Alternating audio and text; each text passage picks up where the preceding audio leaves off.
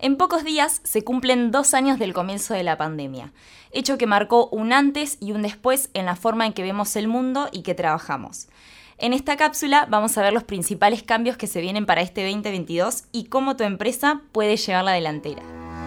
Bienvenidos a un podcast en el que en pocos minutos vas a poder contar con nuevas herramientas para mejorar tu gestión de personas. Tendencias de recursos humanos en 2022 para pymes. Trabajo híbrido y remoto. Primer tendencia. El trabajo híbrido y el remoto son la nueva realidad. Un estudio de Boomerang muestra que un 57% de los trabajadores argentinos prefiere trabajar en un sistema híbrido y solo un 22% de forma remota. Según Manpower, el 92% de las empresas argentinas ya lo implementó o lo están implementando. Es importante este match entre compañía y colaborador para mantenerse competitivo en el mercado laboral. El nuevo equilibrio. La pandemia fue una pausa forzada que hizo pensar a todo el mundo literalmente en el estilo de vida que lleva. Seguramente escuchaste hablar sobre la gran renuncia, tendencia que ya está llegando a nuestro continente. Según un estudio de Oracle, el 83% de las personas desea cambiar su situación profesional en el 2022 para equilibrarlo con su vida personal y deseos. Habilidades blandas y digitales. LinkedIn en su informe anual pronosticó que las principales habilidades para este 2022 van a ser adaptabilidad y fluidez digital. Identificar qué habilidades necesita mejorar los equipos y desarrollarlas será una tarea clave para cada empresa este año. Las habilidades blandas cobran una gran preponderancia y como veremos a continuación, sobre todo en las búsquedas y la capacitación. Búsqueda de talento por habilidades. Sabemos que la mayoría de los puestos de trabajo dentro de 10 años no existen hoy en día. Por esto, según Glassdoor, 15 grandes empresas, entre ellas Google, Hilton y Apple, están contratando personas por sus habilidades reales aunque carezcan de título.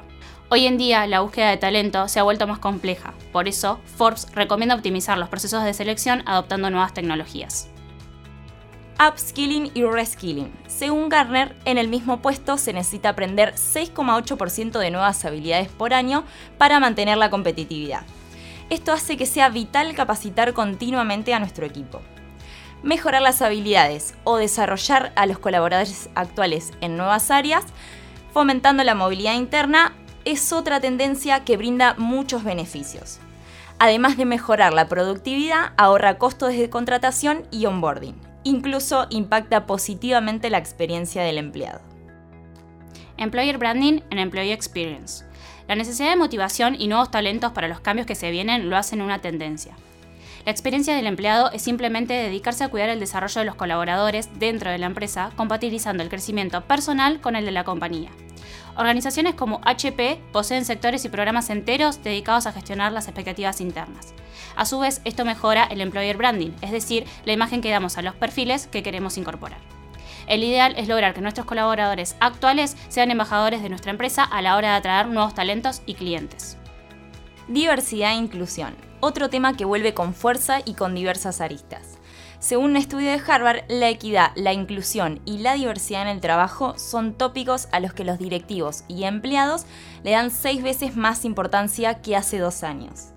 Este cambio aporta valor no solo a nivel de ética y motivación, sino que también, como ya vimos anteriormente, los equipos diversos en géneros, orígenes y edades toman decisiones más efectivas en contextos complejos e inciertos. Nueva cultura. Future Workplace informó que 8 de cada 10 empleados, sobre todo los menores de 45 años, esperan que los valores de la empresa estén alineados con los propios y desean que su lugar de trabajo sea un motor para un mundo mejor. Tecnología aplicada a recursos humanos.